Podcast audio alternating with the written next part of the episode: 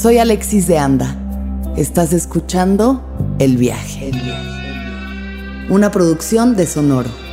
Un espacio que invita a despertar la conciencia.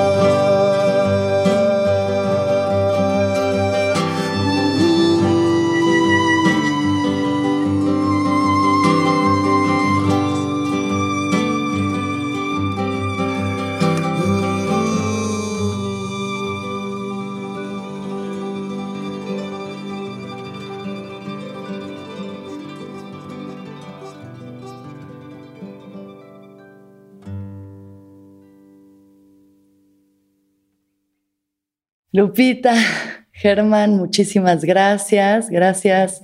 Eh, fue mi cumpleaños ayer y este regalo de poder estar con ustedes y compartir un poco eh, las palabras, las ideas, el sentimiento y la sanación es, es de verdad el regalo más bello. Así que de entrada, pues les agradezco muchísimo su tiempo y sus corazones hermosos.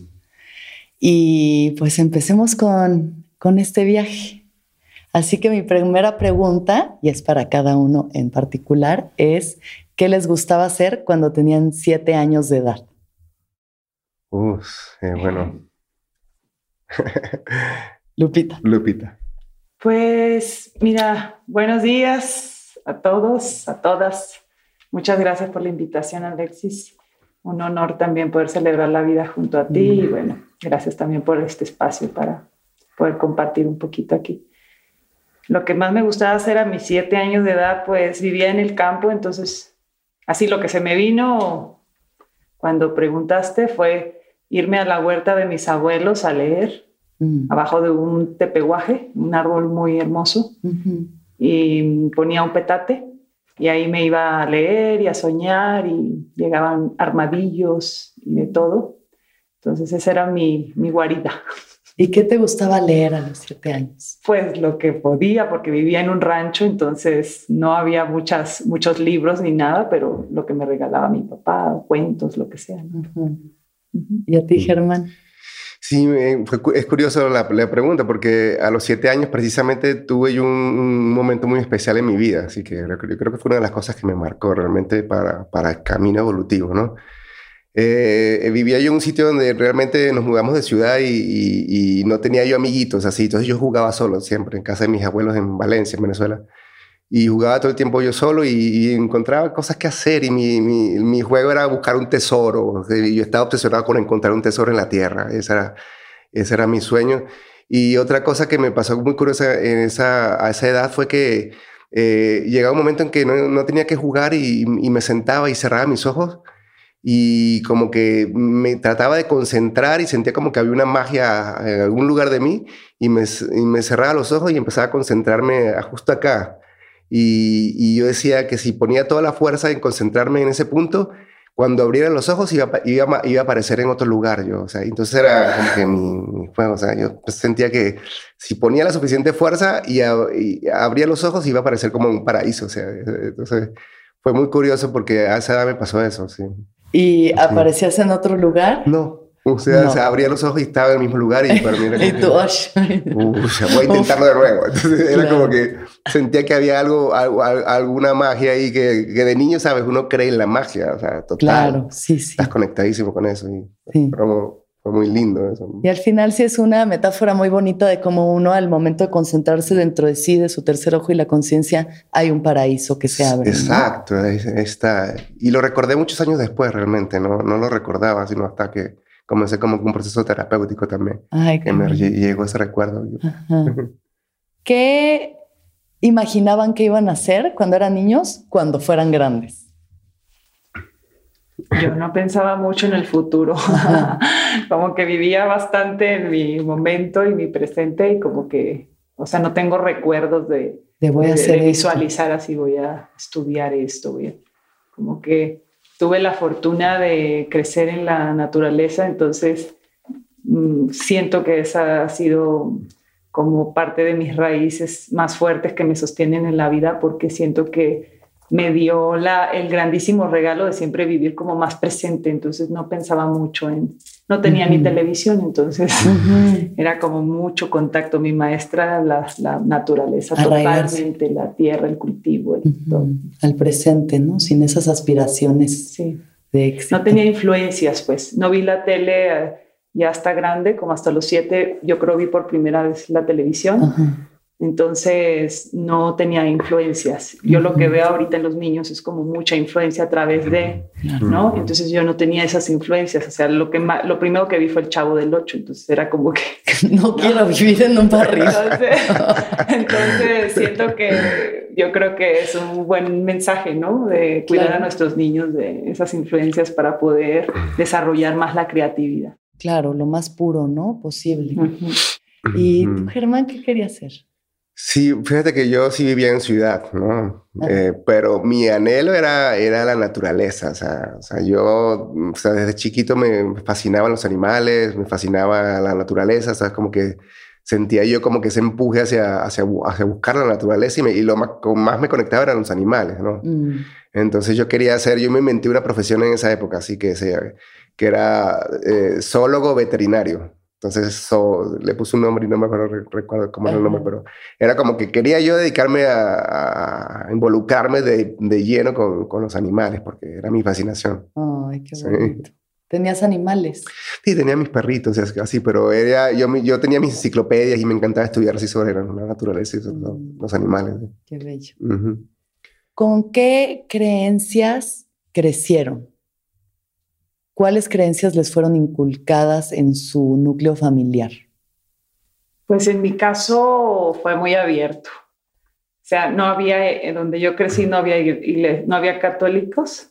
No había, católicos, pero eres de Sinaloa. De Sinaloa. O sea, en el rancho donde yo crecí de mis abuelos y mis papás, no había iglesias católicas. O sea, había apostólicas, otro tipo de religión. Entonces, pues la mayoría de mi familia iban ahí, pero fue, siento que también fue algo muy hermoso porque desde ahí empecé a cantar en lo devocionalmente. O sea, yo iba y conectaba, entonces no había muchas influencias tampoco, porque en esa religión solo hay una paloma blanca. No hay imágenes, de santos. No, hay no había influencias para nada, solo la paloma, que simboliza como el Espíritu Santo. ¿no? Entonces, ahí empecé a ir, entonces mi abuela, pues mi abuela sí como que tenía influencias católicas porque tenía su altar. en la casa de mi abuela siempre había un altar con sus imágenes, Santo Niño, de Atoche, y yo me acuerdo perfecto, ¿no? Entonces, pero mi abuela era muy abierta, o sea, no era esta es, sino iba la otra y no era como que peleados ni divididos. Entonces, esa también lo he reflexionado, fíjate qué bueno que haces esa pregunta, porque siento que también eso me ha hecho ser muy respetuosa con las creencias de los demás mm. y empática y también abrazar todo, ¿no? Porque en todos lados está esa divinidad, ¿no? Que le podemos llamar como queramos, pero no importa, hay muchas formas de encontrarla y conectar con, con esa divinidad que para empezar está dentro. Sí, en la raíz al final el mensaje de amor es el mismo. Y el respeto. Sí, sí, hacia las inclinaciones. Más allá de los conceptos. Exacto. ¿Y tú, Germán? Sí, fíjate que pues eh, de alguna manera como que yo he estado como en el medio de, entre dos cosas, ¿no? Por parte de la familia de mi mamá era, eh, era la mayor influencia de mi abuelo, mi papá de mi mamá. Y era como que él no creía en nada, o sea, creía en la vida y en la alegría, o sea, y lo expresaba a su manera, así él vivía, ¿no? Es una de las personas más chistosas que, que he conocido, mi abuelo. Fue. Y mi mamá también es así, está súper ateísima, pero cree, cree en Dios a su manera. Pero Es así como que no, no, no con la imagen que normalmente estamos acostumbrados a, verlo, ¿no? Pero sí cree. Y por parte de mi papá eh, eran evangélicos, mis abuelos, así, eh, evangélicos, no sé si es la misma apostólica, no, no, no es la misma apostólica, pero era, eh, cristianismo evangélico, cristianos. Y, y, mi abuelo era, em, eh, realmente es una de las personas eh, como que realmente practicantes del cristianismo que me tocó a mí presenciar. ¿sí? Realmente él lo realizó. De hueso colorado. De hueso colorado lo realizó y, y, es una... Es una de mis mayores inspiraciones. Aunque no, no, nunca me acerqué a la religión como tal así, obviamente sí sí me bautizaron con el catolicismo, etcétera, porque pues tenía, también tengo una tía que es monja incluso. Ok. Eh, pero, pero sí mi, acerca, mi acercamiento fue ese, ¿no? Y estudié en algunos eh, eh, colegios católicos también y ahí también cantaba y... eso, pero nunca realmente sentí el, el, como que la conexión así como que, a, a, lo largo de, de, mis años siguientes, ¿no? Pero sí fue una, Sí. sí. Pero también lo que dices, eh, la forma en la que practicaba el cristianismo, a pesar de que fuera muy arraigada, no era tampoco autoritaria, digamos, te va a castigar si no haces las cosas así. No, mi abuelo no. Había bondad y amor y libertad. Muy compasivo. No había castigo. Es una de las personas más compasivas que he conocido. O sea, que realmente por eso siento que él sí encarnó lo que fue el mensaje mm. de Cristo. Entonces, bueno, eh, la música, por lo que me dices, Lupita, llega a tu vida en estos cantos, ¿no? En estos... Sí, a los cuatro años. A, los, cuatro años. Empecé a cantar. ¿Y cómo es tu viaje con la música antes de conocer a Germán? Pues siempre mi abuelo paterno, que es como con el que más estuve, mis abuelos paternos, a mis, o sea, mis abuelos paternos, perdón, no los conocí. A los maternos, sí. Mm. Ellos tienen una influencia fuerte en mi vida, ¿no? Entonces, mi abuelo, el papá de mi mami, era músico, por así de nacimiento. Entonces, tocaba montones de instrumentos y, y, cantaba y todo. Entonces, yo siento que de alguna forma él me transmitió este como legado y este amor y gusto y por la música, ¿no? Pero nunca estudié música. Entonces de ahí empecé a cantar en la iglesia, como te digo, ya luego más grande también tuve un encuentro con salesianos, por donde yo vivía ya en la ciudad, en, Los Mochis. Entonces, ahí también tuve otro acercamiento pues, a, la iglesia también, de otro tipo, pero muy lindo, siempre fue muy lindo, muy bello ese vínculo, ¿no? Y ahí también cantaba. Entonces fue como que algo natural, y, pero nunca en público más que en las iglesias, ¿no? Como que en la iglesia y así. Y ya cuando por fin tomé medicina por primera vez, em, me acuerdo que en esa ceremonia estaba cantando la persona que estaba guiando la ceremonia y yo me sabía todas las canciones. O sea, como una voz me decía las letras y me decía canta, y canta, tú viniste a cantar. Y entonces yo empecé a cantar y a cantar y así fue como que yo abrí mi, mi, mi garganta, mi voz y mi corazón, ¿no?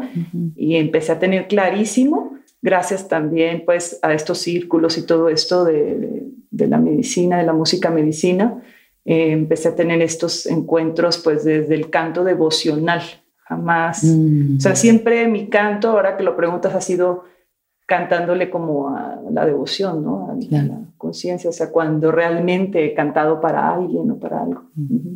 Qué hermoso. Sí. Germán. Sí, eh, pues mi acercamiento con la música eh, empezó desde chiquito. Mm.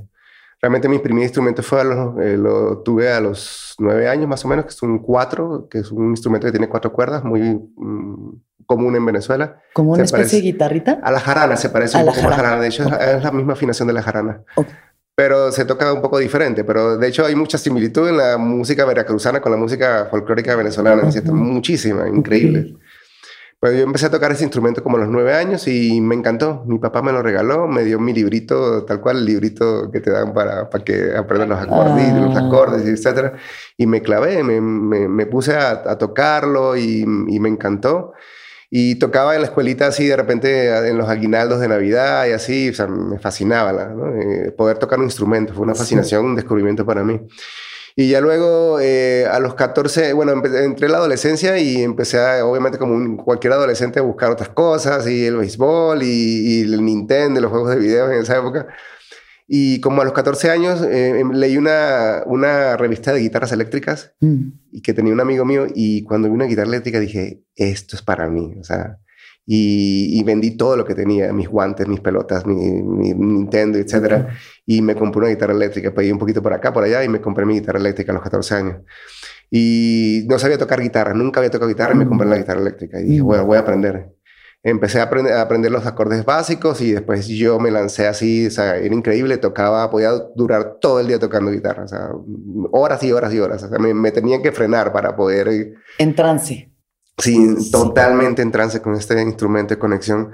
Y después toqué, mm, empecé ya en una etapa más rockera y rebelde de mi vida y realmente sí, a la cual le agradezco mucho porque me enseñó mucho. Claro pero empecé a, tocar rock and roll. Sí, empecé desde, desde los 9, 10 años a escuchar rock latino, Soda Stereo, etcétera, y todas estas influencias, Charlie García, etcétera. ¿Tenías tu banda de rock? Y luego tuve mi banda de rock, sí. ¿Cómo se eh, llamaba? Em, mira, teníamos una banda para una banda que se llamaba, bueno, no tenía nombre, era tocábamos así covers de diferentes cosas, pero de, de Pink Floyd, de Radiohead, Radiohead, etcétera, de muchas cosas muy bonitas.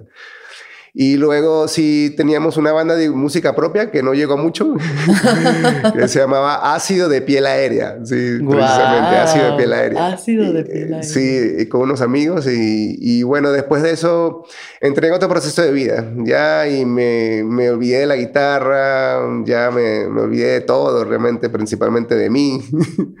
y duré varios años sin tocar guitarra, como cinco o seis años sin tocar guitarra. Y luego, pues también me pasó como a Lupita también que tuve esa conexión con, con la medicina también y tuve unos, unos, eh, unas ceremonias con las que empecé a este caminito también y, y, eso como al año de que empecé, mm, o, algo dentro de mí me dijo, cómprate una guitarra y me compré una guitarra acústica. Nunca había tocado, o sea, apenas tocaba guitarra acústica, mi escuela fue de guitarra eléctrica, pero empecé a escuchar folclore, folclore latinoamericano y a conectarme mucho con el folclore de mi tierra y de, Venezuela y de Colombia y de los Andes. Entonces fue algo que para mí fue muy fuerte. Y luego de, de eso que tenía la guitarra, brotó algo en mí. O sea, yo no, ni siquiera yo lo busqué. Y por eso algo curioso que quisiera también comentarte, que sea, yo eh, en mi época que tocaba los covers y incluso en la época que tocaba con este grupo, el otro grupo también, o sea, yo estaba buscando mi voz. Yo, yo estaba buscando y buscando mi voz y yo no la encontraba. Yo no estaba nunca satisfecho con, con eso, ¿no? No, no llegaba a ella. Y luego que empecé con, con, con, el trabajo interno y con la, con la medicina y los círculos, eh, eh, no la busqué más y solid, sol, solida se, se manifestó, brotó. se brotó y, y, llegó mi voz, ¿no? Y, la, y es tan cierto, ¿no? En el momento en el que ya llega, sí. es la claridad. Se instala y... Sí. Esa claridad. Y la misión, ¿no? Que viene acompañada de eso. Y después de esto vinieron los cantos. Brotaron de esa misma fuente, vinieron cantos y cantos y cantos y cantos. Y... Y sigue habiendo aquí cantos. Estamos, aquí siguen viniendo. Bendito Dios, que siga habiendo cantos, muchos cantos. Eh, um, yo sé que igual con Janina hablaron un poquito y para quien no haya escuchado el episodio que hicieron de Sabiduría Psicodélica con Ayahuapú, los invito a escucharlo para saber un poco más de la historia de Germán y Lupita. Pero em, a mí no me lo han contado personalmente, pero yo sé que ustedes se reencontraron porque tú soñaste a Germán. Sí, Qué bonito. es algo muy especial eso. Sí. Y luego es eso, ¿no? Siento que una cosa que por lo menos yo me, me ha conflictuado mucho en mi caminar es ese encontrar al ser único, ¿no? A la dualidad. Y la frustración de de pronto, pues encontrar estos espejos que te enseñan y te muestran, pero que no es y no es.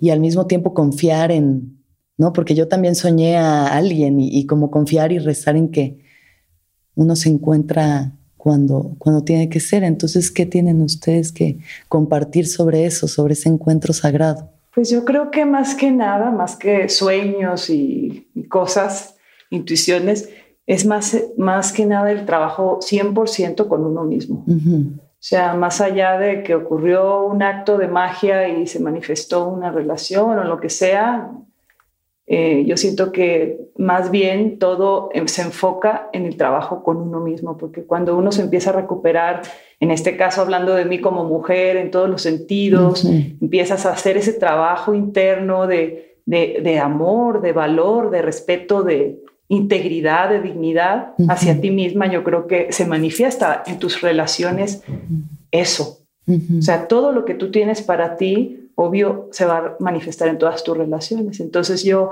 no soy mucho de la idea de que, ay, es que esta no es la pareja perfecta y que vamos por ahí buscándonos a nosotros mismos en una pareja, en una casa, en un hijo. Entonces ponemos todo afuera la responsabilidad y yo siento que es muy importante que voltemos adentro y que nos demos cuenta que el verdadero, el, verdadero vínculo sano con el otro se va a dar cuando tú tienes un vínculo sano contigo.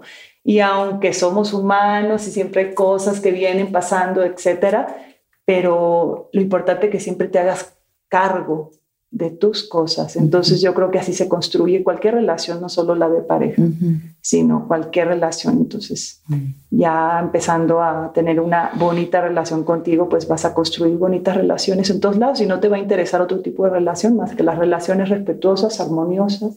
Claro, ajo. Sí, en ese caso yo también concuerdo mucho con, con lo que dice Lupita también. Sí, que o sea, en este viaje evolutivo eh, realmente eh, tienes causas y tienes efectos, ¿no? Realmente. Entonces, cuando uno va evolucionando eh, en la vida, como que uno se va, mm, pues, eh, así, dando cuenta de muchas cosas, ¿no? Realmente. Entonces, como que eso, esa claridad que puede llegar, te va llevando también en cuanto, en este aspecto de la pareja, como que primero a, llevarte a ti mismo, porque realmente es incluso el espejo de la pareja lo que hace, lo que te reflejas a ti mismo, ¿no? Entonces, cuando de alguna manera uno, uno, uno, uno va, mm, va cambiando muchas cosas y cada, y cada situación y cada experiencia como que te va llevando a, pues, a sentirte bien contigo, básicamente. Y a sentirte bien contigo, pues eso, ese sentir pues va a llamar eh, o puede llamar a una persona que también se sienta bien consigo misma. Lo que no quiere decir que también que una relación así, no, es, eh, conlleva un trabajo personal, constante, constante interno. Realmente eh, es eso, ¿no? De, de, poder hacernos conscientes de que somos responsables de todo lo que pasa aquí adentro. Incluso cuando viene el espejo y cuando vienen las situaciones, así como que siempre darse ese espacio, ese momento para hacerse responsable. Y eso, eso ayuda muchísimo realmente a que las, las energías duales pues se, se, se, puedan hacer una sola, porque eso significa ser una pareja masculino y femenino, o sea, se unen y, y, y, son, son todo, ¿no? Somos todo. Entonces, pues es muy bonito este, el camino, pero empieza aquí. Hacerse responsable, ¿no? Siempre hacerse responsable. De ahí es de donde emanan todas las demás relaciones sí. y, y, pues que nos demos cuenta de que siempre que estemos buscando algo afuera, pues mejor preguntarnos qué me falta dentro, ¿no? Porque realmente cuando tú te sientes completo contigo y dices, a veces ni ganas te dan de estar en pareja, ¿no? pero también es muy lindo poder cultivarte, crecer, evolucionar a un lado de un espejo tan cercano, ¿no? Con lupa. Entonces, es como con los que se rasuran.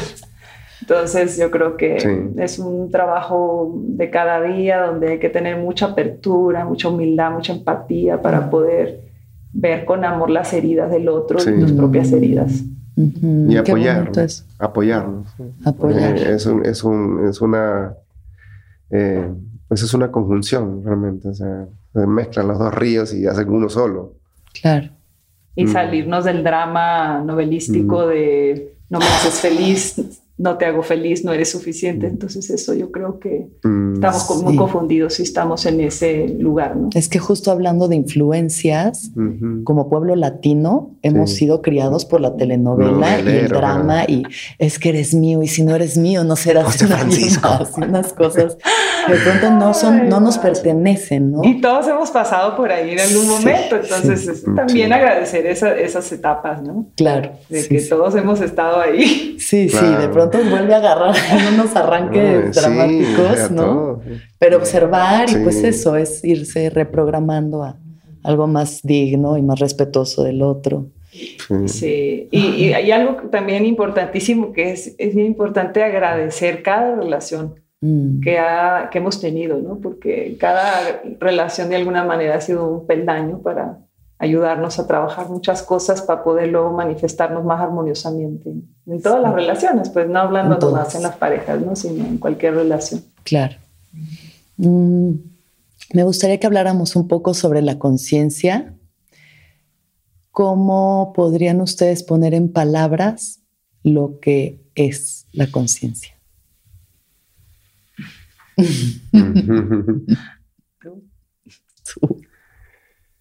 Em, Qué difícil pregunta. Sí, es un poco difícil de responderla con palabras. Pensando que las palabras no pueden ni siquiera acercarse a abarcar lo que es, pero para las personas que se estén preguntando, ¿no?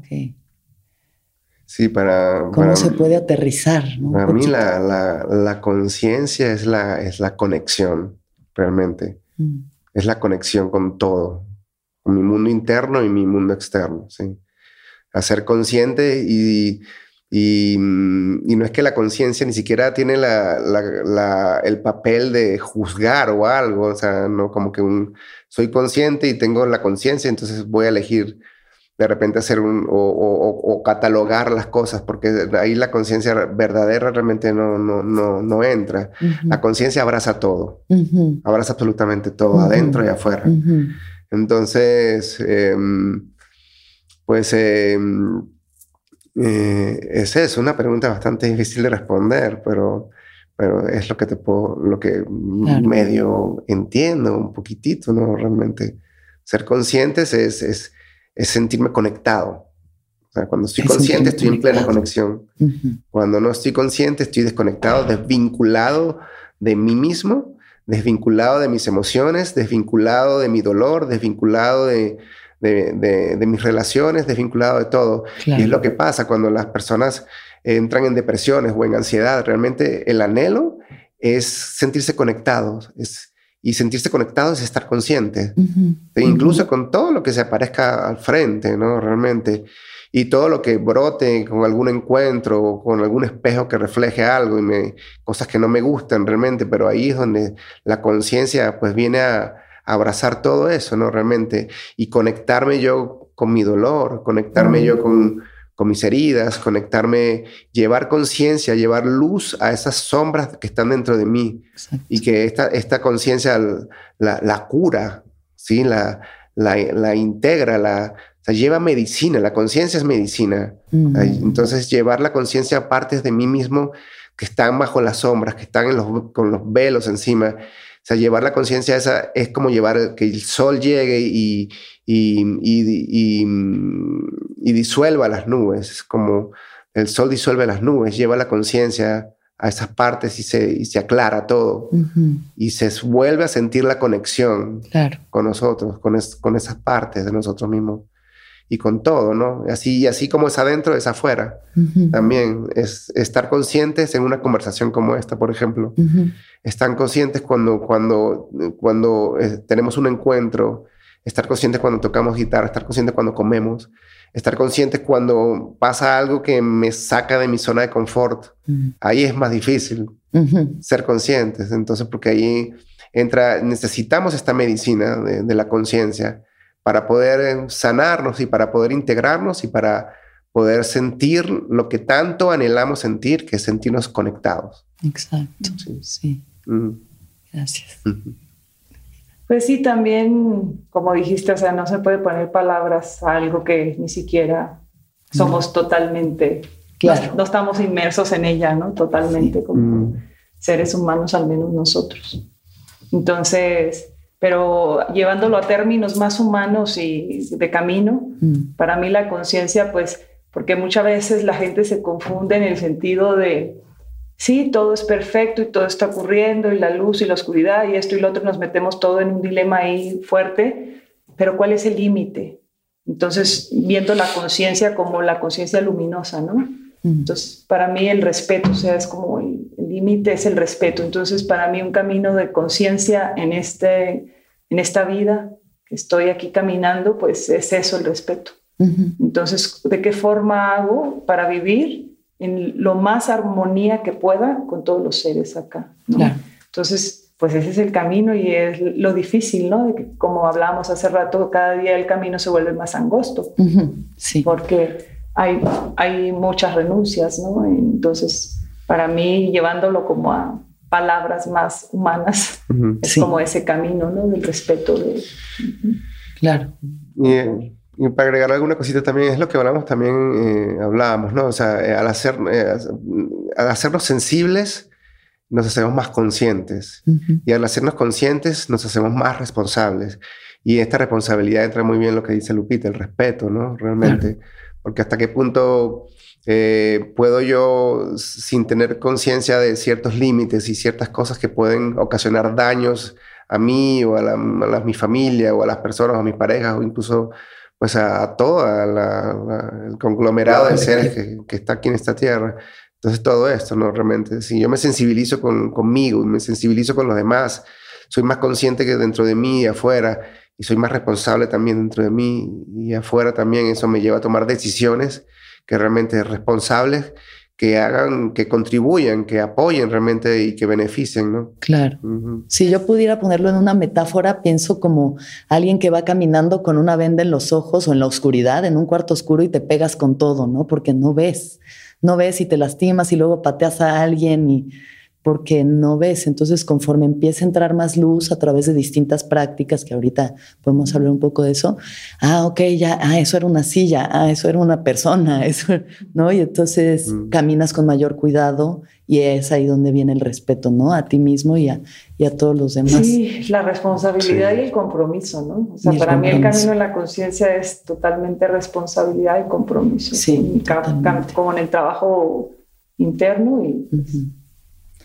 Entonces hablemos un poco cómo, digamos, para las personas que igual y no están en el camino de la medicina, eh, ¿cuáles serían formas prácticas para llevar una vida más respetuosa, más consciente, para justo el bien mayor de todos los seres sintientes que podrían ustedes compartir? Como lo que platicábamos hace rato sobre la toxicidad, ¿no? De lo intoxicados que estamos y entonces nuestro canal está muy sucio, ¿no? Y todo es muy confuso. Yo en ese, en ese tema siento que no es tanto como hacer algo para, ¿no? Yo siento que en cada ser humano surge un llamado, un despertar a algo, a, a, darte cuenta, ¿no? De, a ver, por dónde vengo caminando a ciegas por tanto tiempo pero yo siento que hay que tener ese llamado, ¿no? Para empezar a tal vez a encontrar diferentes métodos, herramientas, porque hay muchas, ¿no? Que nos pueden ayudar a, establecer esa conexión con lo sagrado, que está en todo. Entonces, pero siento que tiene que ver mucho, pues, ese llamado, esa chispa que, que brota en un momento de alguien, ¿no? sí. Sí, justo en el querer cambiar hábitos desde afuera, como desde tienes que hacer esto, y es ese juez mental diciéndote, ¿no? Castigando, como esa figura paternalista muy de, es que tienes que portarte así, solo genera más conflicto. En cambio, cuando vienes de un lugar muy bondadoso de querer tu bienestar y por ende el de los demás, los cambios empiezan a alinear. Pero sí lo que hablabas hace rato, o sea, muy puntualizado de no seguir invirtiendo en empresas que nos están matando, Sí, o sea, es una gran revelación. Lo que yo siento sobre eso, o sea, es como la reflexión a la que yo he llegado a raíz de toda esta pandemia se me amplificó todavía más porque ya la tenía, pero gracias a la pandemia pues se me ha amplificado esta, este, este sentir de que por qué está tan intoxicado el mundo, hablando de la responsabilidad que me da el hacerme cargo, de que no es el gobierno, de que todos tienen una influencia y una y un no tiene que ver algo, pero yo en qué he contribuido para que mi mundo esté de esta manera, porque porque si no nos, nos, nos vemos desde ahí, pues no va a haber cambio. Entonces vamos a seguir culpando a los gobiernos, a esto, a la otro, ta, ta, que yo no digo que no tienen responsabilidad, todos tenemos responsabilidad, pero yo también tengo. Entonces es esa parte a la que yo hago un llamado de, de en qué estoy contribuyendo para que este sistema esté tan intoxicado, a qué le estoy invirtiendo mi dinero, mi energía, qué productos estoy comprando, como te decía hace rato. O sea, vayan a ver su alacena y revisen qué está en su alacena, en su closet, en su en, el baño, en todos, lados. espacios. Realmente vean si tienen productos vivos, vean, o sea, eso, ¿no? Porque hablaba de la semilla, que, que es muy importante, o sea, la semilla es la que, el que tiene la semilla tiene el poder sobre la humanidad. Entonces la semilla, pues el que tiene el poder sobre la semilla tiene poder sobre la alimentación. Y el que tiene poder sobre la alimentación tiene poder sobre nuestras vidas. Entonces es muy importante que pues volvamos a la tierra. De verdad que volvamos a la tierra y cultivemos y seamos guardianes de la semilla porque no es justo que, que tantas empresas tan grandes tengan ese control y ya nos estén dando comida, alimentos muertos, envenenando a nuestra humanidad. Entonces, ¿de qué manera yo estoy contribuyendo? Estoy siendo cómplice de eso, en el, en, el sentido de que yo voy y les compro. Si yo les dejo de comprar, ellos de alguna manera se van a debilitar. Entonces, no pongamos más nuestra energía en el monstruo. Exacto. Si lo queremos ver así, ¿no? Pero también puede ser el aliado, el maestro que nos está enseñando a ser más conscientes. Claro, claro. Entonces. Sí, de formas muy prácticas, porque es lo que decíamos que no tiene que ser ir a comprar orgánico, no solo a esos pequeños productores, al señor que tiene su camión, su carreta, eh, no. Comercio local. Local, sí, porque es muy doloroso, pues también toda esta moda de los orgánicos, superfoods, pero pues, son cinco mil pesos y vas ahí al ¿no? Pero mejor vamos al mercado, consumamos con las señoras que siembran todavía. Incluso yo traigo ahorita como una, una motivación de ir a, estoy ahorita haciendo guardiana, pues de alguna manera de cuidando un banco de semillas y aprendiendo y poniéndome ahí de voluntaria. Y estoy muy interesada en profundizar en todo lo que se pueda sobre las semillas, porque las amo. Entonces amo la, la agricultura, amo la, tradicional como mis abuelos me enseñaron, ¿no? Lo que viene de regreso. Entonces, ¿cómo volvemos a esas técnicas ancestrales a cultivar sano? Entonces, traigo como esa idea de aquí en Valle de Bravo, pues ir con todas las señoras y empezarles a regalar semillas biodinámicas, orgánicas, ¿sí? Para que ellas también se empiece a proliferar un buen alimento para todos. Mm. O sea, empezar a regalarles y enseñarles a cuidarlas y, hacer un buen banco de semillas aquí por, para empezar aquí en Valle de Bravo y conectar con otros bancos en otros países, en otras ciudades, entonces hacer una red, ¿no? claro. Que ese es el mero, mero banco que vale oro. Sí, exacto. Más que el oro. Ese es, ese es más, que el oro. Sí, no, bueno, de repente agregar eh, un poco que, o sea, lo primero es, la chispa, es como una chispa que es una, una, chispa que es una motivación, o sea, lo primero es una motivación y la motivación se puede generar en algún momento evolutivo de nosotros, eh, alguna enfermedad, algo, algo, que te orille, que te ponga pues, contra la pared, a veces pasa así, no necesariamente, pero es, lo más común. Claro. Entonces, que es para encender esa chispa, que es la motivación. Luego que está encendida esta motivación, pues ahí ya eh, esa chispa pues es, va a ir creciendo, va a ir creciendo y creciendo y esa, esa misma chispa te va haciendo más sensible, te va haciendo más consciente y por, lo, por ende te va haciendo más responsable. Y ya todo lo demás que, que se genere después de ese paso, de ese momento, pues ya va a depender de nosotros mismos realmente. Mm. Pero es un proceso evolutivo que cada, que cada uno tenemos que caminarlo. O sea, y, y, ese mismo proceso evolutivo de conciencia, pues te va, te va llevando a este tipo de cosas, ¿no? Como que ahora, a ver, para revisar mi alacena.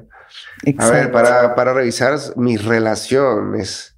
Para revisar cómo estoy con mi mamá, con mi papá, cómo estoy con, con estas memorias de allá, cómo estoy con, con, con, con mi, mi, alrededor, qué estoy aportando yo de qué me estoy alimentando, de qué estoy viendo, qué estoy observando, qué estoy oyendo, eh, en qué invierto mi tiempo, ¿no? Realmente, en qué, en qué pongo yo mi poder también. Entonces ahí entramos en un tema muy amplio realmente, pero es lo que hablamos un poco también hace un rato, eh, cómo, cómo dejamos que nuestra energía se fugue en emociones, en, lo que veo, eh, que me despierta emociones y las emociones están ligadas con los neurotransmisores y con toda una química interna que de alguna manera está, se genera en nuestro cuerpo.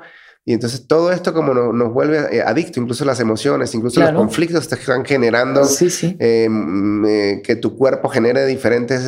Adictos al sufrimiento, ¿no? A todo eso, sustancias así químicas, es pura alquimia lo que está ocurriendo acá adentro. Entonces, si no tenemos la capacidad de realmente de, de, poder ponernos en, en, el lugar, en el mejor lugar para, para, para tomar las riendas de este caballo, pues el caballo no se puede ir para cualquier lado.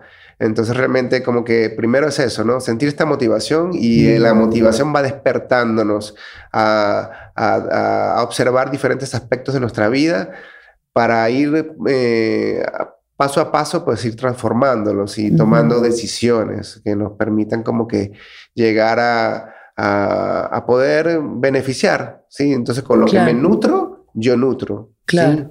Entonces, pues eso, eso es un un poco de, de todo esto. Sí. Muy amplio. Es muchísimo. Mm. Bueno, un par de cositas más, como ahorita que hablábamos de la pandemia y, y, pues para los que ha sido, para todos ha sido un movimiento, ¿no? Un movimiento más allá de lo que podemos percibir o abarcar. Em, creo que a algunos nos ha ayudado como a elevar y darnos cuenta y despertar y vemos, ¿no? Como cada vez hay más gente que está conectando con este tipo de contenidos, con su música, con la medicina, pero también hay mucha gente que está pues ahí en el miedo, eh, una pandemia de enfermedades, trastornos, ¿no? depresión, ansiedad, sobre todo esos dos, que es lo que yo ahorita percibo mucho, por lo menos en mis vínculos cercanos. ¿Qué consejo les pueden dar o cómo pueden, eh, no sé si consejo, pero cómo perciben ustedes la depresión y la ansiedad? Pues mira, yo siento que la ansiedad viene de la incertidumbre, del miedo, ¿no? Entonces realmente la raíz es esa, el miedo. Entonces, de ahí mucha gente está teniendo ataques de pánico, etcétera, etcétera, etcétera. Entonces, incluso nosotros, ¿no? Cuando empezó todo esto, podías conectar como con esa energía colectiva y está difícil, ¿no? Y este, o sea, yo lo que siento esta pandemia, más que juzgarla como buena o mala, yo la veo neutra con un montón de potencialidad para quien lo quiera tomar, o puede ser un, un, trompo, un trampolín para impulsarte y evolucionar y crecer, o puede ser un hoyo negro para hundirte. Tú decides, tú eliges. Entonces, yo creo que aquí es mucho la voluntad de cada uno y, obviamente pues hay mucho, muchas cosas externas, económicas, políticas, etcétera, que también es, es, un tema muy amplio y delicado, sí. pero que realmente mucha gente la está pasando difícil. Y pues lo que nos queda a nosotros es hacer nuestro trabajo lo mejor que podamos y enviar todo lo mejor que podamos y, y acompañar a quien esté cerca, ¿no? Y, que podamos hacer comunidad y sostenernos, porque yo siento que la solidaridad es algo súper importante en estos momentos que solos no vamos a poder. Tenemos que unirnos, unir fuerzas y, y apoyarnos y contener a quien necesite, porque somos seres que vamos fluctuando, entonces en cualquier momento uno puede necesitar del otro y pues estar ahí para el otro, ¿no? Y montones de terapias, meditaciones, cosas que nos... herramientas para ayudarnos a cruzar el río. Entonces la turbulencia, entonces yo creo que, que pues sí, mucha gente partiendo, es un gran momento, ¿no? Un gran momento que requiere pues mucha, mucho respeto. Y compasión, ¿no? Lo que hablábamos hacia, hacia todos. La ceremonia como que espejea mucho eso cuando alguien está pasándola muy mal y lo escuchas en, en, estos procesos y esa compasión y mandarle bendiciones y luz porque eres tú también. Ese, el otro está trabajando por ti, todos estamos unidos en la red, entonces también tener mucha compasión hacia, y, hacia el sufrimiento del otro, ¿no? Y también, o sea, esta, como decía, esta pandemia, decía hace rato, o sea, para mí, a mí me ha conectado con hacer una reflexión profunda, que es lo verdaderamente esencial, importante en mi vida, porque pues cuántos meses duramos así como sin salir mucho ni nada y vivíamos con lo básico. Entonces, como que también a enfocar y realmente lo necesario y no andar ahí invirtiendo energía donde no. Entonces, como que todo esto nos ha puesto en frente a un espejo donde pues no hay filtros, ¿no? A ver cómo estamos parados cada uno, cada una. Entonces, yo creo que es una gran oportunidad. Hay que verlo como eso en la medida que se pueda y, y, y obviamente pues también Em, apoyar los procesos que, como te decía, ¿no? Realmente, pues la empatía. Yo creo que hay que ser empáticos y respetuosos porque no podemos seguir viviendo donde haya más división. Que si te vacunas, que si no te vacunas, que si crees, que si no crees, salirnos de ese juego. O sea, realmente ser empáticos, abiertos y, y pues solidarios. Que no se puede ver ya más físicamente estas barreras físicas, ¿no? Ya lejos, todo divididos. Y entonces esa fuerza del espíritu de trascender eso, ¿no? Luchar por la unidad y siempre como apuntar hacia allá. Y perdón, pero antes de que se me vaya, o sea, volvemos a lo mismo. ¿Qué nos está mostrando esta pandemia? O sea, otra vez volvemos a la alimentación. Entonces, ¿por qué tienes que tener miedo si tú estás bien? O sea, cuídate. Entonces, como también esta pandemia nos ha traído a muchos, pues, cuidarnos más en cuanto a tener un sistema inmunológico más fuerte. Entonces nadie nos habla de cómo fortalecer la salud. Se invierten millones y millones y millones y millones en ver qué provocan esta enfermedad o la otra, pero no se invierte en realmente qué, qué previene. Entonces yo creo que hay mucha sabiduría, hay mucha medicina en este proceso ¿no? de vida.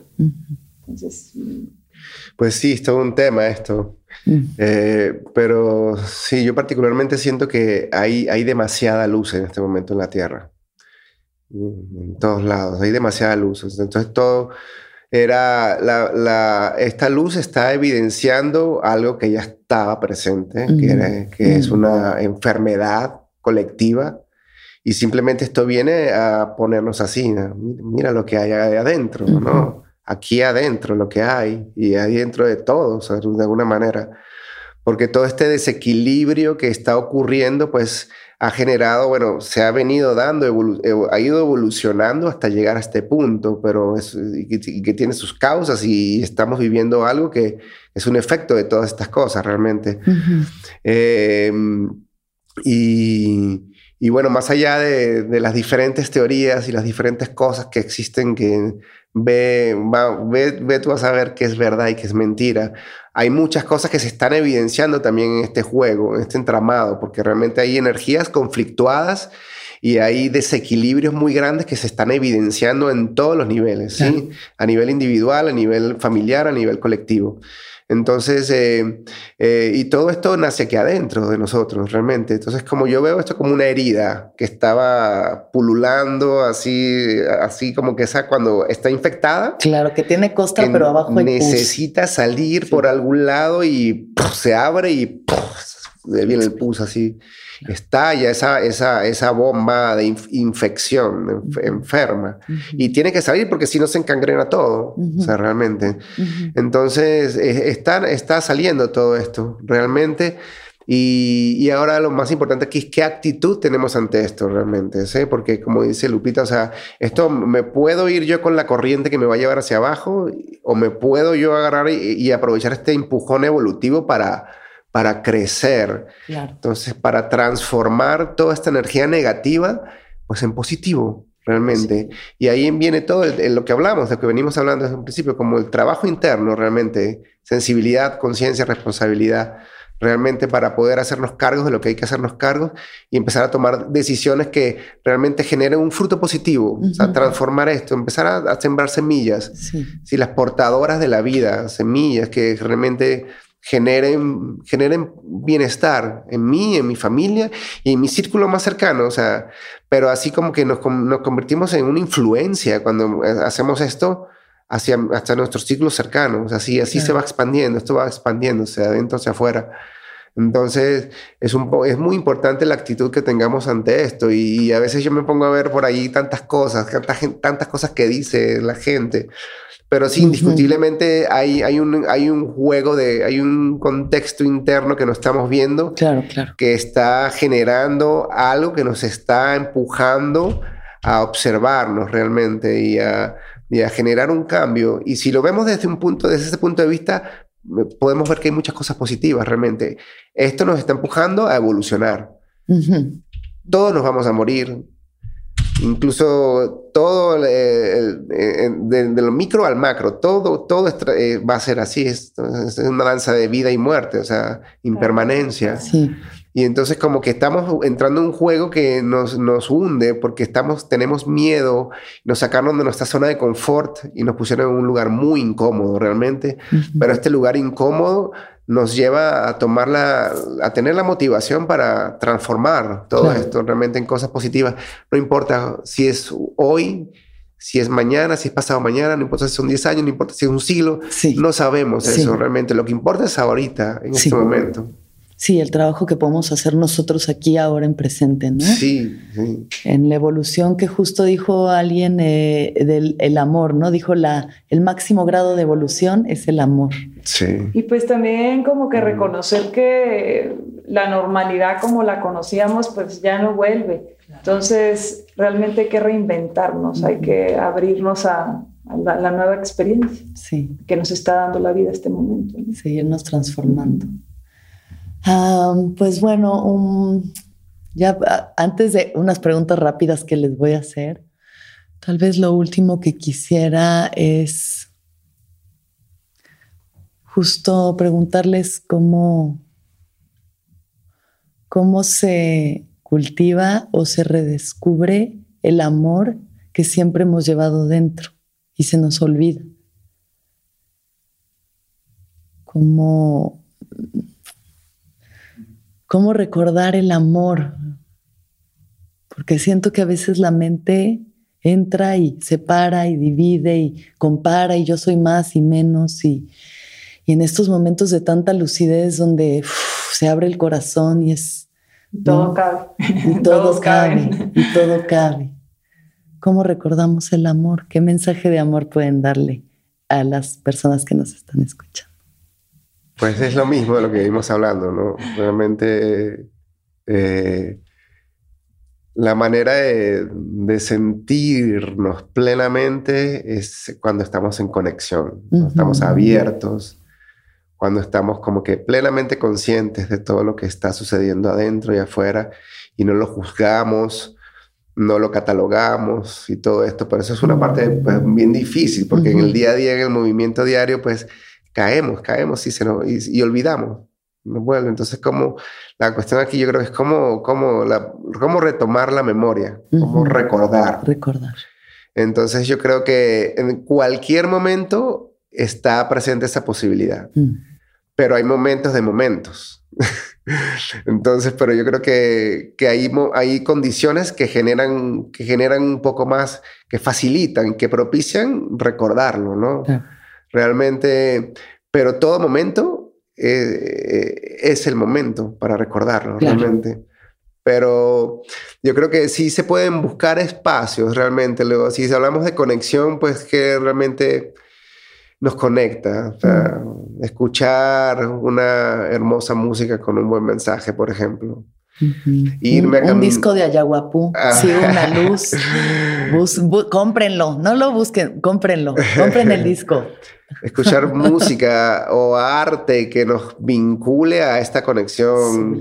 Eh, o sea, una caminata en el bosque, sentarme callado, sin hacer nada, contemplar en la naturaleza, es la máxima maestra. Eh, pues tantas herramientas de apoyo que existen para lograr esto, ¿no? Para simplemente entrar en un estado de, de, de, equilibrio, ¿no? De, conexión, de, de, plenitud, ¿no? Hay tantas cosas en este mundo que realmente nos, nos, nos llevan a este lugar. Y, importante también darnos cuenta cuando nos salimos de este lugar, porque en el día a día, y sobre todo el movimiento, en la dinámica de la energética del día a día, a veces puede ser algo muy difícil realmente. Y para alcanzar eso, pues tenemos que ir poniendo los bloquecitos, ¿no? No es algo que se logra de un día para otro, es algo que requiere esfuerzo. Entonces sí es importante darnos cuenta cómo ponemos tanto esfuerzo en tantas cosas que nos drenan mm. y ese esfuerzo realmente pudiéramos eh, direccionarlo hacia tener este tipo de, prácticas o que, nos ayuden a encontrarnos realmente, donde te das cuenta que ya no ni, siquiera tienes que esforzarte, ni, siquiera tenemos que esforzarnos, porque es algo que ya está presente dentro de nosotros. Entonces, como, como, como simplemente encontrar eh, los apoyos para poder llegar a ese lugar, ¿sí? que ya hasta aquí, ni siquiera... Eh, perdemos mucho tiempo en buscarlo también, pero es, es, como que darnos cuenta a través de, una práctica de vida realmente, de un compromiso, de una responsabilidad de, llevarme a, esos a, ese lugar que ya está dentro de mí y darnos cuenta cuando se, nos olvida, pues la memoria. Siento que esa, eh, como el amor también abarca, estoy enojado y abrazo mi enojo, o sea, y estoy triste, no es siempre estoy bien y en paz y en zen, y, o sea, también pasar por todas estas emociones que se mueven y que son válidas y como que reconocerlas, ¿no? Y abrazarlas y decir, bueno, ahorita estoy enojado, pues pataleo y grito y ya al rato pasará y pasará otra cosa. Que tienen gran medicina, de hecho tienen gran medicina, entonces no rechazarla tampoco. Y vivimos en una sociedad en la cual estamos eh, pues así totalmente, sentimos un dolor, algo así, ¡prum! La pastillita. La pastillita. El analgésico, o sea, todo el, eh, ansiolítico, el antidepresivo, todo para no tocar ese punto incómodo, ese dolor. Claro. Que lo que está es, eh, viene a traernos medicina, viene a traernos compasión, viene a traernos amor, viene a traernos alegría viene a traernos tantas cosas que, necesitamos. Entonces, eh, no, no, no rechazarlo, sino pues, sentirlo. Estoy, estoy, tengo rabia, tengo rabia, abrazo mi rabia. Estoy triste, abrazo mi tristeza. Estoy frustrado, abrazo mi frustración. Tengo miedo, abrazo mi miedo. Entonces, todas estas cosas realmente nos vienen a traer una gran medicina. Mm. El gran maestro del que es el dolor, ¿no? También. Sí. Entenderlo así. Pita. Pues sí, mira, es que yo también siento que el amor no se puede comprender. Claro, ¿no? Conceptualizar. Solo se siente. Y es muy claro cuando estamos en ese lugar que no se puede expresar con palabras también, ¿no? Entonces, como decías, como en los círculos, pues las medicinas a veces, toda la medicina, la música, medicina que trae un mensaje con conciencia, estos círculos este, cómo te llevan a ese sitio, ¿no? Y dices, lo entiendo, ahora sí lo comprendo, lo perdono de verdad, con lágrimas en los ojos y todo, pero luego se nos olvida porque tenemos ya una, un hábito, patrones constantes de mecanizados, ¿no? De, reacción. Mm. Entonces, yo creo que lo mejor que podemos hacer es, pues, de alguna manera que cada uno encuentre alguna herramienta que lo ayude a conectar con ese refugio interno, mm. que siempre está ahí. Como dice Dalai Lama, que un, bebé desde chiquitito, todas sus muestras son de bondad, de, utilidad. Entonces, el ser humano realmente, nuestra esencia, yo estoy convencida, es la bondad. Mm. Entonces, hasta yo he visto hasta el hombre más renegado en su traje de cuero y en su moto y llorar. Entonces yo creo que esa sensibilidad que todos tenemos adentro, que a veces montamos tantos caparazones, armaduras para esconder ese niño herido, ¿no? que lo único que ocupa es cariño, es atención y es que golpes a verlo. Entonces yo creo que ahí está la clave y en la gratitud. Yo creo que para mí así mi maestra más grande después de la madre tierra es la gratitud. O sea, un corazón que no vive agradecido se marchita. Entonces, aunque no te nazca, agradece, agradece, agradece hasta que se te... Hasta que te sale Hasta que te sale, hasta que lo agarres y lo asientes y lo manifiestes. Entonces, yo siento, tenemos tantísimo por qué agradecer, o sea, por tener una toalla seca en la casa, agüita caliente o agüita fría, comida, la sonrisa de nuestros niños, mm. un amigo, un amigo. Entonces, hay tanto por qué agradecer, como decía por ahí un mensaje que una vez me encantaba, que era un ciego que fue a terapia, entonces lo voy a contar rapidito, entonces la terapeuta le dijo, hazme una plana por lo que estás agradecido y, regresas a mi clase. Y se va a mi terapia. Y se va el hombre y le trae un, tres cuadernos.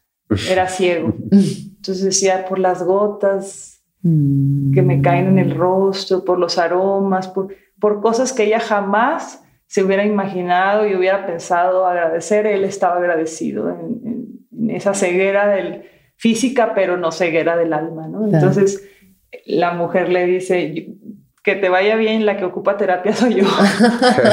yo te pago a ti.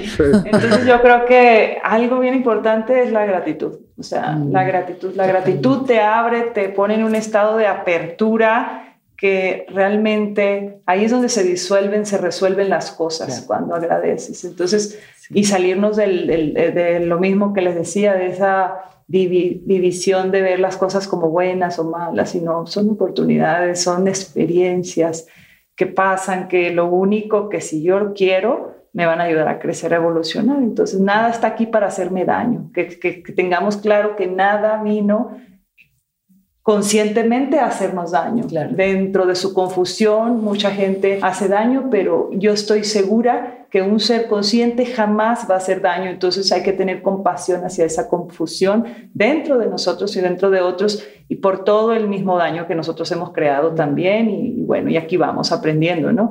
Y pues así como decía Germán de ese, esa conexión interna, yo lo pongo mucho como un árbol. Yo veo mi refugio interno como un árbol al que voy cada día meditando o en la presencia de una conversación, en la presencia de una escucha, en la presencia de cuando cocino, en la presencia de cuando estoy aquí cantando. Entonces, como estar presente, sentir cada palabra, cada todo lo que siento la respiración y estar ahí, porque ese momento requiere, o sea, es una falta de respeto no estar presente ahora con tanta tecnología y que uno cae, ¿no? También en eso de al niño, o sea, es una falta de respeto realmente hacia ti y hacia los demás, ¿no? Entonces la presencia, ¿y cómo hago para estar más presente? Pues dándome cuenta.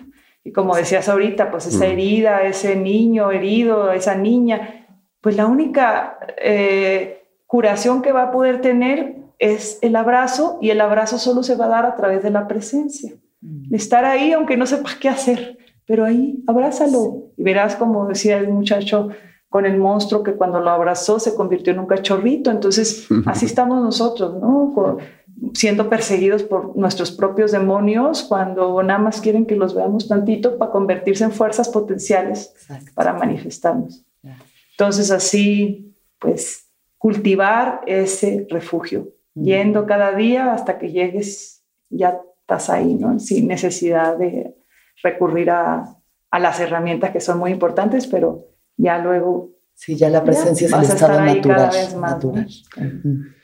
yo quisiera agregar algo rapidito, o sea, se me vino mucho que o sea, la, gratitud realmente proviene de, del valorar las cosas también. cuando valoramos las cosas realmente no podemos sentir otra cosa que sentirnos agradecidos.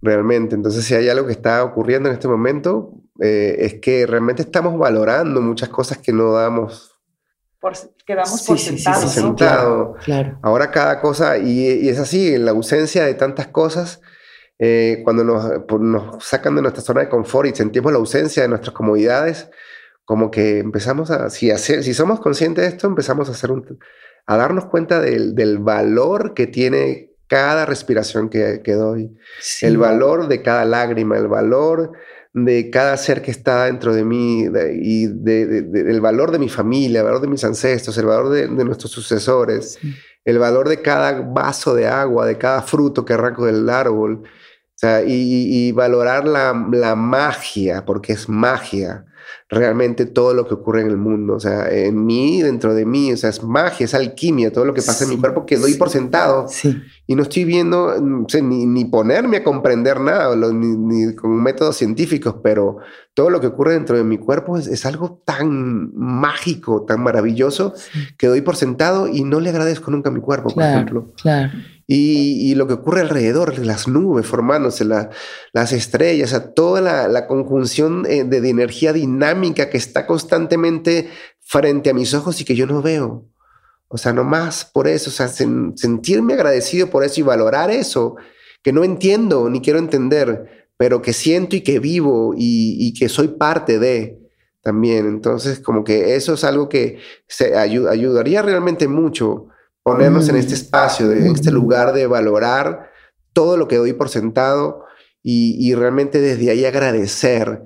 Y la energía del agradecimiento es muy poderosa. Mm. sí, y ahorita lo que está ocurriendo es que hay tantas energías que son muy poderosas también, pero que están llevando todo al otro lado, ¿no? Realmente la codicia es tan poderosa que está arruinando los ríos y la tierra y arruinando todo. Pero la otra fuerza también, o sea, cuando generamos una fuerza interna de agradecimiento y de valorar las cosas y, y de transmitirle esto a nuestra tierra, transmitir esto a nuestros niños y a todos los seres, como que se genera también una fuerza más poderosa, creo yo, también de todo esto, porque regenera esta fuerza. Sí, entonces eh, así nos toca en este momento, así de importante es este momento y así de poderosos somos. Podemos crear pues el caos y el colapso y el infierno, o podemos crear la regeneración y podemos crear el paraíso y el cielo. Entonces así, estamos en, justo en el medio en este momento. Sí, equilibrando todas estas fuerzas. Esa luz de la conciencia que nos hace transportarnos al paraíso, como tú de niño. sí. Gracias. Mm. Les voy a hacer unas últimas preguntas rapidísimas. Esas son tan breves o tan largas como ustedes las quieran hacer. La primera es, eh, ¿cuándo fue la última vez que lloraron? Anoche. hace rato. Hace un rato. Hace un par de horas. Sí, hace ratitos, mm. de gratitud. Sí, yo no recuerdo cuándo fue la última vez, pero sí fue hace no mucho. Pues realmente ahí a mí, así como Lupita, eh, se nos vienen lágrimas de, de, conmoción. Sí, a mí me, cuando me conmuevo con algo de, que no necesariamente tiene que ser eh, algo triste, sino que cuando te conmueves de, de, algo tan bello, cuando te conmueves de la vida, cuando te conmueves de un, de un canto, cuando una palabra llega a tu corazón y realmente te conmueve esta, ese, esa, esa es una gran medicina, llorar por, de gozo o llorar por de tanta belleza. Y eso nos pasa. sí, yo lloraba esta madrugada de agradecimiento porque más allá de sentirme plena o lo que sea, la vida tiene sus cosas, ¿no? Y, sus, sus, sus tristezas y sus pérdidas. Y pues en estos momentos yo creo que todos hemos tenido muchas pérdidas humanas pérdidas para nosotros, porque para el universo no, nada es pérdida.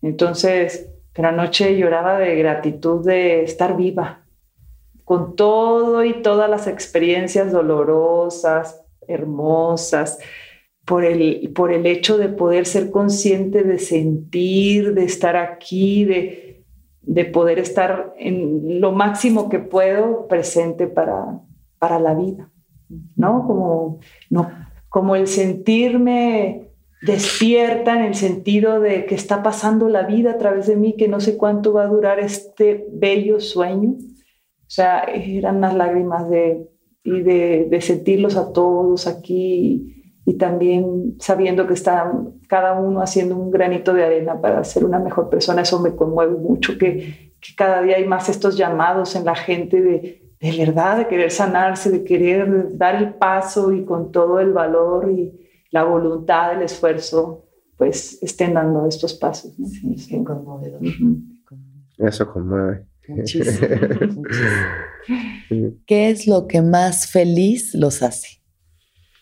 Mm. Poder disfrutar la sonrisa de mi hijo, su mirada y y sentir el amor que brota de él sin decirlo. Su inocencia, su pureza es lo que más me, me hace feliz. Casi lloro. Sí. yo también comparto eso. O sea, eh, el amor hacia un hijo es una cosa indescriptible realmente. O sea, es, es, lo más cercano al amor. Y pues, sí, y como decía, pues, o sea, el poder dar, estar presente para darte cuenta de eso, porque todos los niños lo tienen, pero no todos los padres y las madres nos damos cuenta. Entonces a veces enchufamos a los niños a un iPad, a una cosa por ahí, a un teléfono, a una televisión y para que nos dejen un ratito y cuando ellos son un torrente de amor, ahí está el amor manifestado en carne y hueso. Entonces yo creo que nuestros niños son de lo más sagrado que tiene la vida y hay que cuidar su inocencia, su pureza, mm. el tiempo con ellos, el, ¿no? todo. ¿Qué es lo más importante para ustedes? Pues así lo que se me viene a mí rapidito, pues la vida. O sea, vivir, ahorita estoy viva, estoy despierta, estoy aquí. Entonces, lo más importante es seguir cultivando la conciencia y, y, esta presencia, ¿no? Que, que, pues va y viene. Como, como, como dice una canción por ahí de una mujer que admiro mucho, que no me, ¿cómo dice? Eh, que la muerte no me encuentre vacía y sola sin haber hecho lo suficiente. Mm. Eso es lo más importante, creo, para mí. Sí, para, yo creo que también comparto, ¿no? Para mí realmente lo más importante es como que sentirme vivo, ¿sí? Y sentirme vivo es sentirme presente, mm. ¿sí? Entonces, para mí lo más importante es estar presente mm. y darme cuenta cuando no lo estoy. Claro. Sí, sí, sí. Mm. inspirados e inspirar. Sí, inspirar. respirando el sagrado aliento de la vida. Mm.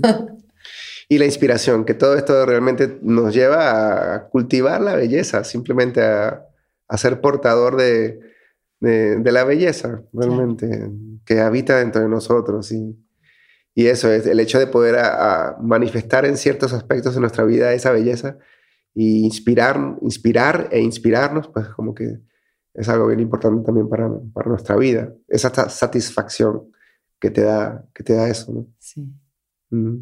Estar presentes en nuestra vida, ¿no? Qué importante estar presentes en nuestra vida.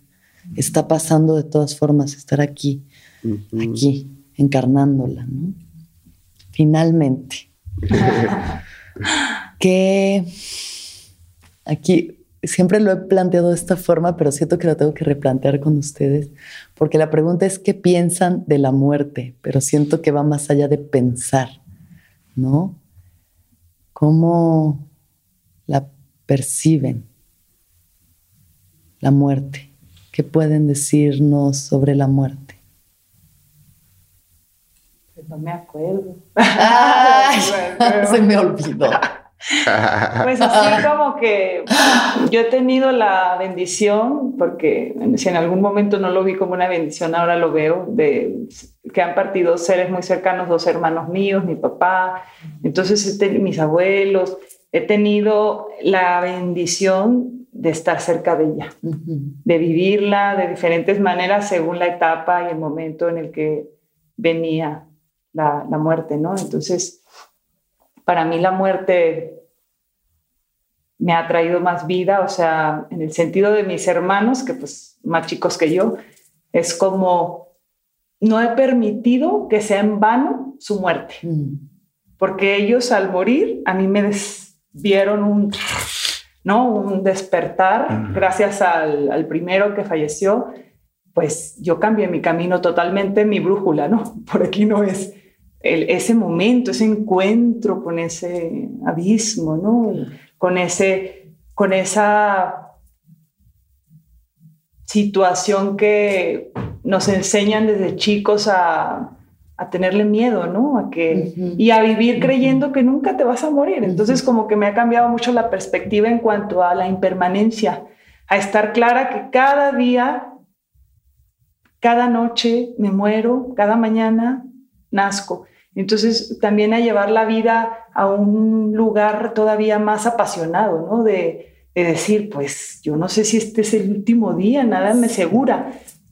Entonces, de ese lugar la muerte me ha enseñado a, vivir la vida más presente. También vuelvo a lo mismo, porque si no hubiera tenido tal vez esas pérdidas para mí, como te decía, pues tal vez viera la vida de otra manera. ¿no? Entonces, todas estas muertes me han enseñado a, ver la vida como es y a valorarla todavía más, a no dar por sentado nada, a, ver mis relaciones, porque no sé si es el último día que lo voy a abrazar.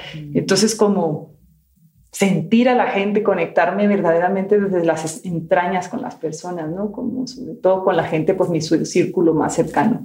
Entonces, como me ha hecho verlo desde ahí, ¿no? Porque pues es muy hermosa también. O sea, yo siento la muerte como pensar en mi propia muerte, o sea, siento que me llama la atención, o sea, siento como que ese día va a ser algo grandioso, ¿no? Como un encuentro con, con mi grandeza. Claro. ¿No? Entonces, para mí, siento que no hay muerte. O sea, como la vemos en esos términos, ¿no? En esa definición, sino simplemente es una transformación, así como el árbol suelta sus hojas, sus frutos y nutre y da vida a otras cosas, y así siento que es. Entonces, eh, lo único que rezo y, y, hago cada día, pues es que me pueda, el día que me vaya, pues sea de una manera que me pueda agarrar con mucho amor en el corazón, mm.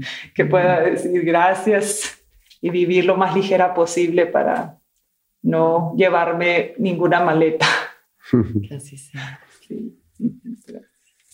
Sí. para mí pues la muerte eh, realmente es algo que, que me motiva mucho. me motiva mucho a, a, valorar la vida mm. Y me motiva, mucho, me motiva mucho a valorar cada momento porque para aprovecharlo realmente.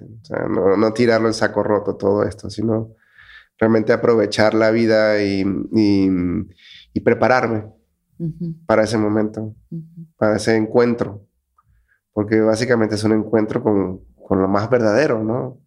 Realmente yo siento que la muerte está hasta aquí, la vida y la muerte están juntas, o sea, ni siquiera hay vida ni hay muerte. Sí. Realmente es un, es un movimiento.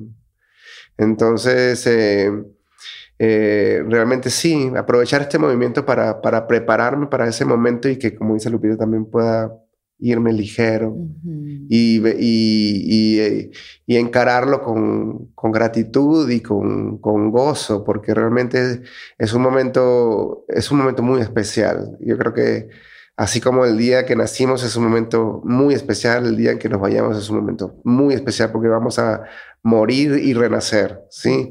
Así como un niño cuando está naciendo, pues, que está pasando por el conducto de su madre, está, piensa, ¿qué está pasando aquí? Estaba en su, casa, en su pancita a, gusto. Estoy muriendo. Sí, estoy muriendo. literalmente se está muriendo, pero está naciendo realmente.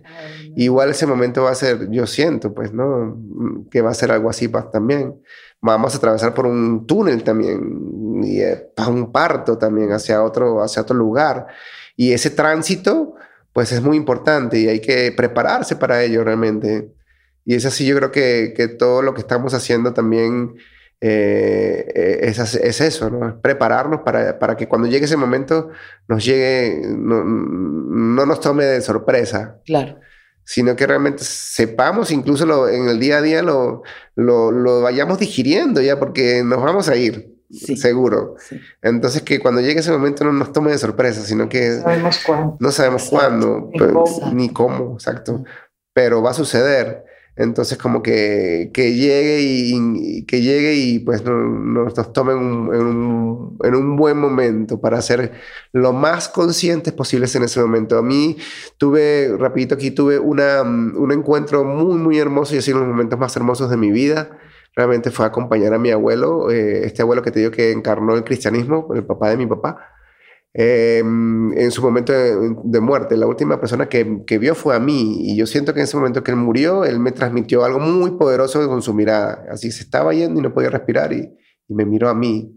Así yo, y estuve acompañado en ese momento. O sea, y toda mi familia fue un caos, pero yo sentí eh, una presencia tan poderosa en mí que dijo, no, no importa lo que toda la familia se vuelva un caos, tú quédate aquí con él, tú, tú acompáñalo con la más presencia que puedas, así.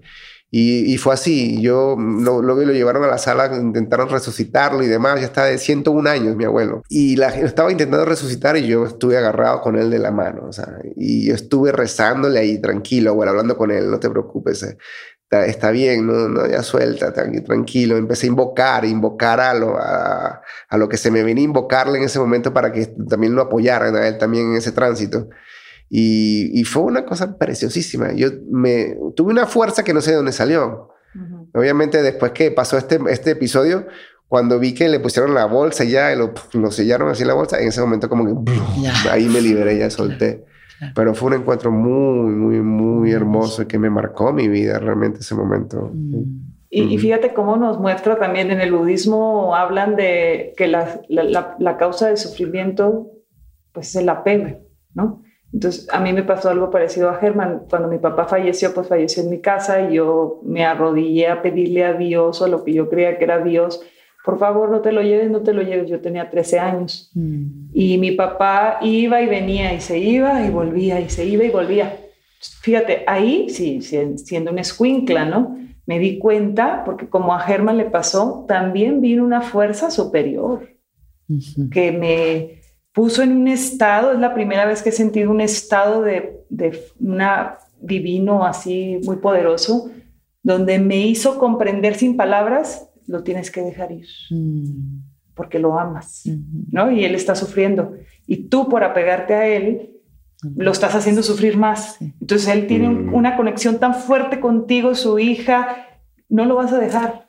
Él está en todo ahorita. Ahí automáticamente me llené de amor, de entendimiento, de sabiduría. Salí, lo agarré a mi papá, se rió, me reí y mi papá se fue. Mm. Entonces ahí entendí mucho eso, ¿no? Cómo nos hacemos tanto daño por, a veces no quiero que se muera y, prolongas el sufrimiento más de personas ya mayores también que, que ya están listas para partir, respetar el proceso de los demás, no estarlo sosteniendo con una vida artificial o esto, lo otro, o sea, es muy importante y cada uno eh, percibimos la muerte de diferentes formas y está bien, cada quien respetar las diferentes formas y es una gran maestra, ¿no? La vida, su hermana gemela. Entonces, están agarradas siempre de la mano y no quiere decir que la muerte no tenga vida, tiene vida en otra forma. Sí, como dice un querido maestro que se llama Lamaten Singwanya Ripoche, dice que lo, que es una pérdida para nosotros no quiere decir que es una pérdida para el universo. Mm. Sí, entonces como que a veces estamos reteniendo algo así tan con tanta fuerza agarrándonos así y resulta que pues como dice él muy chistosamente como que está el abuelito ya enfermito que ya no puede ni nada y nosotros con oxígeno nosotros reteniéndolo y ya está esperando como que salir para ya ya pudiera estar reencarnado en otra vida claro ya, gusto podría estar bien a gusto en el amor profundo por la vida también el amor profundo por la muerte. Y se vale no también es, claro pues sí. o sea yo creo que hay algo bien importante que yo siento que hay que acompañar con dignidad y despedir con dignidad a las personas. Cuando ya les toca y, y tienen la fortuna de partir con tiempo, porque pues hay gente que parte repentinamente, pero la gente que tiene la fortuna de partir y tiene tiempo de despedirse, es, es, hay que contenerlos con música, con amor, con alegría y con lágrimas y con todo lo que venga, pero, pero no perder de vista la dignidad de lo que fue su vida, ¿no? Entonces, entregarlos así, despedirlos así, yo creo que es muy lindo que vayamos cambiando esa, ese concepto de, de muerte, ¿no? De velorio y esas cosas tan claro, difíciles. el ritual sí. Pues gracias, gracias, gracias, gracias, gracias. Qué belleza que llegue a todos los corazones, las palabras, sus cantos, a todos los que nos escuchan, por favor, escuchen a Yaguapú, búsquenlos, compártanlos, esos rezos tan sagrados que nos sostienen, que, que de verdad yo, ay, es que estoy tan, tan agradecida de verdad con todo, todo lo que me han enseñado, con su, su caminar, su, su existencia, inspira tantísimo. Gracias, gracias, gracias. Y gracias a todos por escucharnos que todos los seres sean felices, que todos los seres sean felices, que todos los seres sean felices. Todos los seres sean felices. Que tengas una muy, pero muy larga vida llena de propósito. Mm, Gracias. Gracias.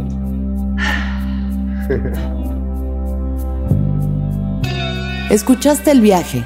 Suscríbete en Spotify, Apple o donde estés escuchando este programa. Ahí encontrarás todas mis charlas pasadas y las futuras. Si te gustó el viaje, entra a sonoromedia.com para encontrar más programas como este y otros muy diferentes. Este episodio fue producido por Daniel Padilla Hinojosa, Padi, Paola Estrada Castelán, Mariana GCA. Agradecimientos especiales a Héctor Fernández Mosqueda, Esteban Hernández Tamés, Andrés Vargas Russo.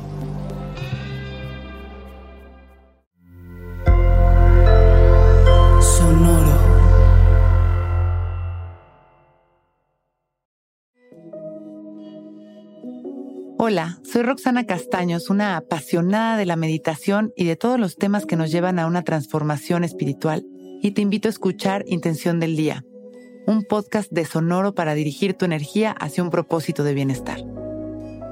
Encuentro un nuevo episodio todos los días en cualquier plataforma en donde escuches podcast. Intención del Día es una producción de Sonoro. So I, I know you've got a lot going on. But remember, I'm here for you. So bother me when no one's listening because I will. Bother me when it feels like it won't get better because it can. Bother me because you're never a bother. Whether it's a low point or a crisis, get help for yourself or a friend. Learn more at neverabother.org or call or text 988, available 24 7.